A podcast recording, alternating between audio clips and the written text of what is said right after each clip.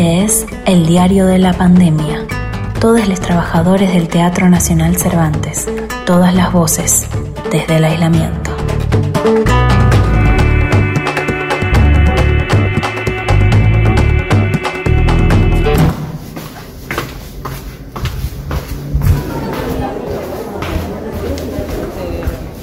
A veces nos olvidamos, pero en realidad la experiencia teatral empieza en el preciso momento en que pisamos la sala y le entregamos a la acomodadora, acomodadora, nuestra entrada y ellas nos indican dónde es nuestra butaca, nos dan un programa. Son esos los detalles que hoy extrañamos más que nunca. En este episodio les presentamos la historia de Julia Lurgo, personal de sala del Teatro Nacional. Siempre trabajé en el mismo sector, que es el sector de sala. Nosotros dependemos de, la dirección de producción y estamos asistiendo a las obras, digamos, a la gente que viene cuando hay obras. Nosotros somos los encargados de la sala en el momento que hay función.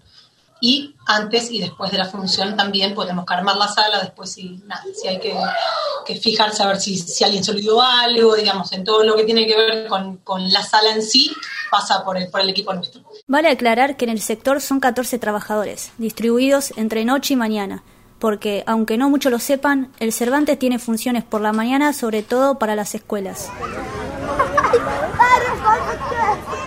Nosotros trabajamos muchos con colegios, eh, así que bueno, nada, esa es la parte, es la parte divertida, a mí por lo menos la parte que más me gusta del año, porque de repente tenés el teatro así en silencio y te bajan, no sé, 11 micros en la puerta con 600 pibes como locos, tal. Que bueno, nada, está buenísimo. Pero desde el aislamiento social preventivo y obligatorio, que no hay obras presenciales y por lo tanto este sector directamente no puede ir a trabajar.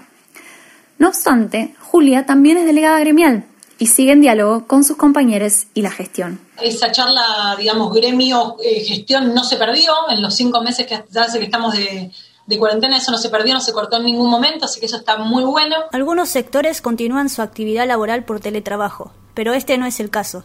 ¿Qué es lo que más extraña Julia de la vida anterior? Mi trabajo dentro del teatro es, eh, bien relacionado al público, o sea, esta cosa de, recibir a la gente, de preguntarle cómo está, de hablar con los chicos o con las, con las maestras, maestros. Em, yo creo que lo que más extraña es eso. Y también nada, porque, a ver, nosotros no tenemos las ocho horas de laburo, ocho horas de, de, de, obras. Hay días, de hecho, que no tenemos obras, pero sí se extraña esta relación con los compañeros de laburo, de juntarte, de tomar un mate, preguntarte cómo estás, que es una compañía enorme y que hoy falta, porque estás acá dentro de tu casa, si bien te mandas un mensaje, te llamas por teléfono, che, ¿cómo estás? ¿Necesitas algo? Es, falta mucho eso, esta cosa de, lo social, eh, para mí es, es una de las cosas que más extraño, ¿no? Del compañerismo. Che, ¿cómo estás? ¿Necesitas algo?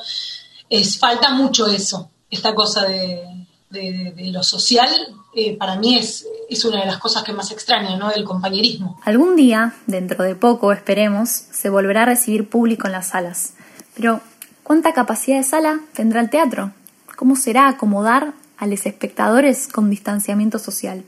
En fin, ¿cómo se imagina Julia que será el regreso? Y el trabajo, ya te digo, particularmente el nuestro, que, es muy relacionado con la gente, no sé bien cómo va a ser, eh, cómo va a estar distribuido, digamos, y qué cantidad de gente va, se va a necesitar, qué cantidad de gente va a poder entrar. Imagínate que la sala de la María Guerrero tiene capacidad de más de 800 personas, entonces, ¿cómo hacemos para tener el, cuidado de tener una distancia de 2, 3 metros entre persona y persona? ojalá que, que tenga, que el teatro tenga todos los requisitos, digamos, toda la lo que se hace, lo que hace falta, digamos, para, para poder volver. ¿No? Aunque sea de a poquito, aunque sea sin público, empezar a volver de a poco. Mamá de dos nenas, de 9 y 4 años, estudiante de educación tecnológica, docente de escuela, como a tantas personas, la cuarentena le permitió estar más tiempo con su familia y de alguna forma reencontrarse. Y para mí la cuarentena, yo soy de, la, de las que soy partidaria de pensar que que cuando algo pasa hay que buscarle siempre como el lado positivo, ¿no? De la cosa. Todavía no está muy claro cómo volveremos a los teatros. De lo que no hay duda es que estamos muy deseosos de esa vuelta. Y entre tanto, como dice Julia, a buscar el lado positivo.